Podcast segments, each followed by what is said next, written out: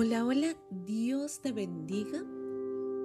Vamos en el día 3 de este desafío del olor agradable. Y hoy vamos a hablar del aroma grato de la bondad. Vamos a ir a Isaías 58, versículos 6 y 8. No es más bien el ayuno que yo escogí, desatar las ligaduras de impiedad soltar las cargas de opresión y dejar ir libres a los quebrantados y que rompáis todo yugo? No es que partas tu pan con el hambriento y a los pobres errantes albergues en casa, que cuando veas al desnudo lo cubras y no te escondas de tu hermano. Entonces nacerá tu luz como el alba y tu salvación se dejará ver pronto e irá tu justicia delante de ti. Y la gloria de Jehová será tu retaguardia. Este es un pasaje que tal vez todos lo pasamos por alto, que lo hemos escuchado muchas veces, pero que hay muchos secretos y misterios, los cuales nos llevan a una bendición sobrenatural. Pero yo quiero que hablemos un poquito hoy de la bondad, entendiendo qué es la bondad. Y tal vez tendrías que entender que la bondad es querer hacer lo bueno, que es una virtud interna, es un comportamiento virtuoso de cada ser humano, es una calidad eh, interna como persona, una cualidad que tú tienes, hacer lo correcto, lo bueno, ayudar a otros, es querer ver que el otro esté bien. Entendiendo ese concepto, podemos ver cómo Isaías eh, lo aplica muy bien en este pasaje. Y muchas veces lo llevamos solamente al ayuno, pero lo que Dios está diciendo acá es que te abstengas de hacer las cosas que a ti te agraden, que a ti te gustan, que tú continuamente haces para que lo hagas por otro. Que tú ayunes a tus deseos, a tu carne, a tus comodidades, a tu zona de confort para ayudar a otros. Y entonces vamos a empezar hablando un poco de qué se trata. Cuando dice aquí que desatar ligaduras de impiedad y soltar las cargas de operación y dejar libres a los quebrantados y que rompáis todo yugo, imagínate que Dios está queriendo decirte aquí, perdona a aquellos que están mal. Ayuda a que los que llevan esa carga pesada puedan ser libres.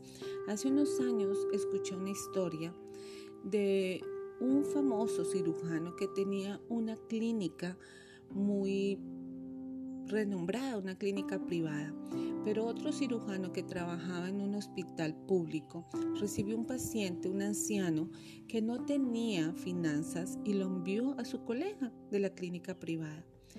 Le envió para que hiciera un tratamiento que nadie podía costear y que en el hospital público no lo podían solucionar. Cuando llega el anciano donde este médico, este médico le dice que él no puede hacer eso, que él no va a perder tiempo en él y que no tiene el dinero para ayudarle, porque eso no es responsabilidad de él. Al pasar los días, este anciano aparece en el periódico con, en una noticia de que muere. La sorpresa es que este anciano era una persona famosa, cuando el médico se da cuenta que él dejó de atender a ese famoso, él sintió tristeza en su corazón de no haber hecho algo que él podía hacer con su talento, con sus finanzas, con su clínica. Y esta historia me gustó mucho porque muchas veces hay cosas que nosotros podemos hacer por otras personas y dejamos hacer. Y cuando esas personas ya no están, ya es tarde para hacer algo. La historia termina contando que este médico reflexionó, que este médico tuvo mucho dolor y lo que él hizo para subsanar este daño fue poner en su clínica privada un pabellón específico donde recibiera personas que no tenían finanzas, que no tenían eh, eh, servicios de salud y el poder atenderlos gratis. La pregunta en este día es, ¿qué haces tú por otros? Porque generalmente pensamos que se trata de nosotros. Pensamos que se trata de que estemos bien, que tengamos todas las cosas que necesitamos, que solucionemos todos nuestros problemas, de que Dios supla todas nuestras necesidades. Pero me gusta lo que dice la palabra. No es más bien el ayuno que yo escogí, que ayudes a llevar las cargas de tus semejantes, que ayudes a quitar esa ligadura de impiedad eso que ellos no pueden solucionar, tú lo ayudes a solucionar. Que tú dejes ir a los quebrantados. Que si tú ves a alguien que le puede solucionar hoy el alimento, que tú ves a alguien que le puede solucionar hoy el vestuario, tú lo hagas. Que tú aún puedas perdonar al que te ha hecho daño y por eso tú no lo ayudas. La pregunta hoy es, ¿puedes traer a memoria a alguien que necesite tu ayuda y puedes ayudarlo? porque eso es lo que quiere Jesús en este día. ¿Has pensado si todos tus familiares hoy tienen el pan en su mesa? Y luego podrías ir un poco más allá a tus amigos, a tu iglesia, a tu barrio, a quién puedes ayudar, porque eso es lo que Jesús quiere, eso es lo que el Padre quiere.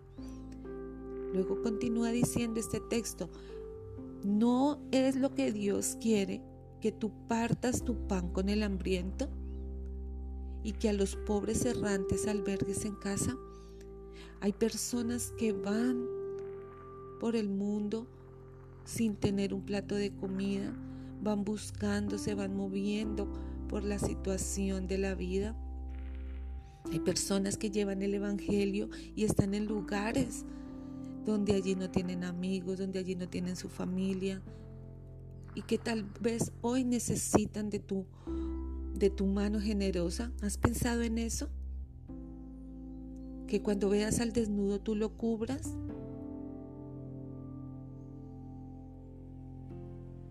Porque muchas veces pensamos es en qué queremos comprar hoy, qué necesitamos. Tienes un closet lleno de zapatos, lleno de ropa, lleno de camisas y piensas solo que te hace falta uno más pero no piensas que hay otros que ni siquiera tienen un salario, que ni siquiera tienen un sueldo y que no han tenido para comprar hace mucho un par de zapatos, hace mucho no han podido volver a estrenar y que tal vez tú tienes, tienes cosas nuevas que le sirven a otros.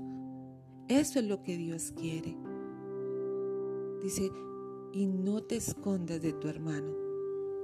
Cuando podemos ver esto nos damos cuenta que muchas veces huimos de la realidad que muchos viven. Huimos de una realidad que tenemos que ser partícipes, que tenemos que estar allí para ser las manos de Jesús en la tierra, para abrazar, para cuidar, para compartir la mesa, para compartir el pan, para compartir tu casa, para compartir tu cama, para cambiar y quitar esa zona de confort para que tú sacies a alguien de algo que ese alguien no ha podido, para que tú quites la carga. Tal vez lleva muchos meses enfermo una persona y ni siquiera tú te has compadecido sabiendo que está enfermo de llevar un medicamento. Eso es lo que quiere Dios en esta mañana.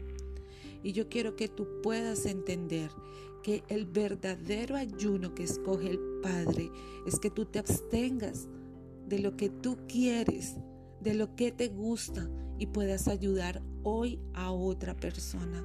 Que le hagas la vida más fácil a alguien, que le hagas la vida más sencilla, que le hagas la vida más alegre, que le hagas la vida más amena ¿Sabes que Jesús hizo eso cuando vino aquí a la tierra? La Biblia dice que Jesús cuando vino acá, lo puedes leer allí en Lucas 19, dice que fue muy triste como ver como en un día de reposo él quería sanar a los enfermos y lo criticaban. Dice que Jesús se encontraba enseñando en la sinagoga y vio una mujer que tenía 18 años de encorvada la llamó y la sanó. Sin embargo, los sacerdotes se enojaron y dijeron que no estaba bien lo que había hecho, pues era sábado y Jesús les respondió, hipócritas. Cada uno de vosotros no desata en el día de reposo su buey o su asno del pesebre y lo lleva a beber. Y esta hija de Abraham, que Satanás había atado por 18 años, ¿no se le había de desatar esta ligadura en el día de reposo? Eso es lo que Jesús tuvo que vivir, ver la hipocresía de muchos que se llamaban religiosos, que se llamaban amar a Dios, que creían estar haciendo lo correcto, pero ni siquiera tenían misericordia, ni bondad, ni compasión por aquella mujer que estaba encorvada. Y cuando Jesús vino para hacer la salvación de ella, le cuestionaron, lo criticaron. Y acá quiero preguntarte y que medites en este día. El aroma que expedían esos sacerdotes no era muy grato, ¿verdad? Era un aroma de hipocresía, de indolencia, de egoísmo de vergüenza, porque yo creo que nadie quiere ser como ellos. Pero Jesús expedía un aroma grato de bondad, un aroma de amor, de misericordia, de compasión. El aroma del Padre estaba en él. El aroma de Jesús debe estar en tu vida y en la mía. Así que esta mañana o este día o esta noche, no sé a qué hora me estés escuchando, quiero que seas allí preguntándote cuál es tu aroma hasta el día de hoy.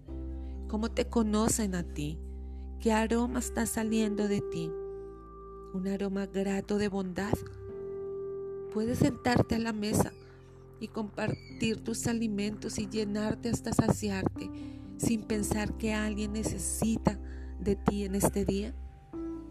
Puedes querer llenar tu closet sin importar que otro necesita un vestuario para cubrirse. Puedes ignorar las llamadas, no contestar mensajes, sabiendo que alguien necesita de ti en este día, solo para meditar, solo para que entiendas que debemos expedir un aroma de bondad.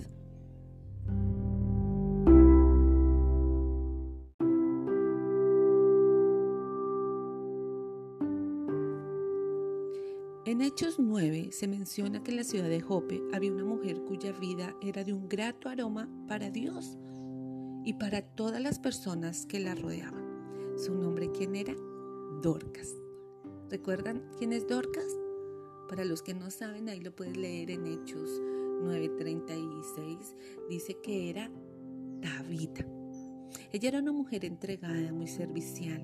Procuraba ayudar y suplir las necesidades de todo el mundo Dice que era muy generosa, que hacía buenas obras y daba muchas ofrendas a quien las necesitaba.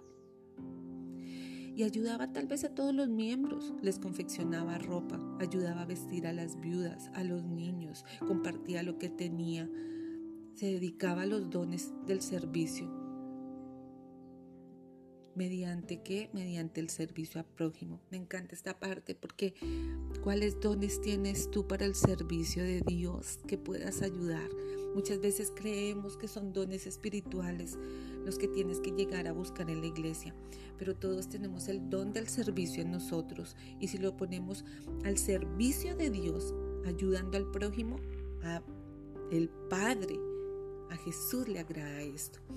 Muchos la amaban, su corazón agradecía lo que ella desinteresadamente hacía por ellos. Pero la historia de Dorcas dice que ella enfermó y murió. Lavaron su cuerpo y lo pusieron en la sala. Se sentaron para esperar que vinieran las visitas, pero alguien, una mujer llamada Lida, se enteró que estaban ahí. Ella era una discípula de Pedro y se enteró que Pedro estaba muy cerca y lo mandó a traer. Cuando llegó Pedro, lo rodearon todas las viudas y llorando y mostrando las túnicas y los vestidos que Dorca les hacía cuando estaban con ellas, le pidieron que hiciera algo. Eso lo lees ahí en Hechos 9:39. Y yo me quisiera imaginar esa escena por un momento. Todas las mujeres, las viudas, las personas que ella ayudó, tenían en sus manos la evidencia de lo que ella había hecho. Tenían esas hermosas túnicas que tal vez ella con sus propias manos bordó o ayudó a hacer. No era solamente que hablaban bien. Hoy por hoy se dice cuando muere una persona tan buena gente que era.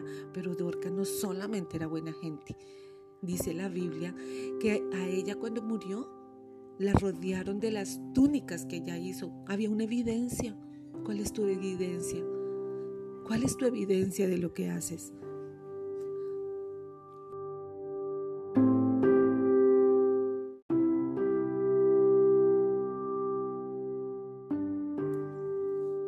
¿Cuál es tu evidencia de lo que haces?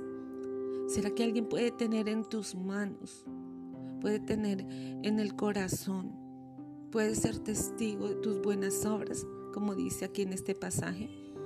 En vida, esa mujer expedía un grato aroma y aunque había muerto, su perfume era perdurable como esos perfumes que se quedan impregnados en la ropa y a pesar de que el tiempo pasa sigues pidiendo ese aroma, un aroma grato, un aroma grato de bondad que la anhelaban.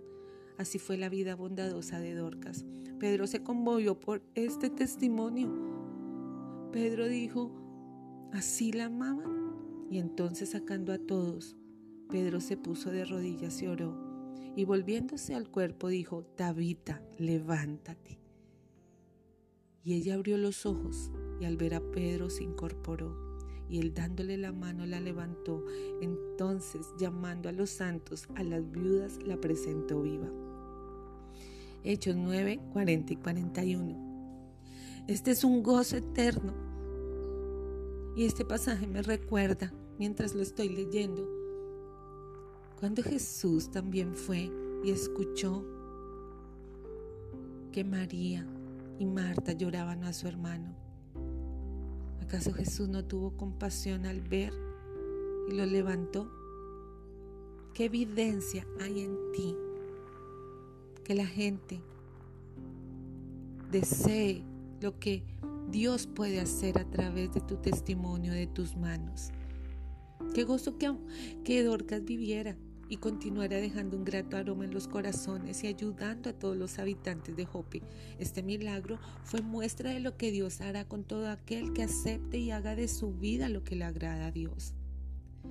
No es más bien que yo que el ayuno que yo escogí es desatar las ligaduras de impiedad, soltar las cargas de opresión.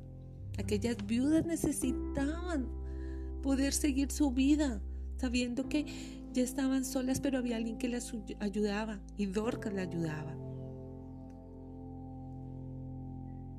Aquellos que no tenían que comer, ella les ayudaba. Aquellos que no tenían donde quedarse en ella les ayudaba. Y para esto hay promesa.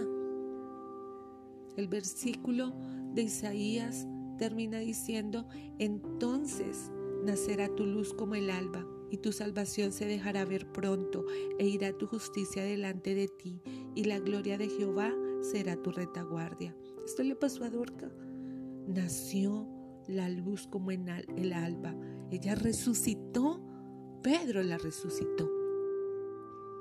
Así que en este día yo quiero desafiarte a que escribas una lista de cosas que debes hacer en tu vida. ¿Cómo puedes ayudar a otros? Tal vez tendrás que acordarte de personas que Dios ha puesto en tu corazón y tú te has negado a ayudarlos. Tal vez no conoces a alguien y puedes ayudarlo, pero la Biblia dice que ayudes a los que están cerca a ti. Esto es como una espiral y empiezas, empiezas, empiezas a extenderte.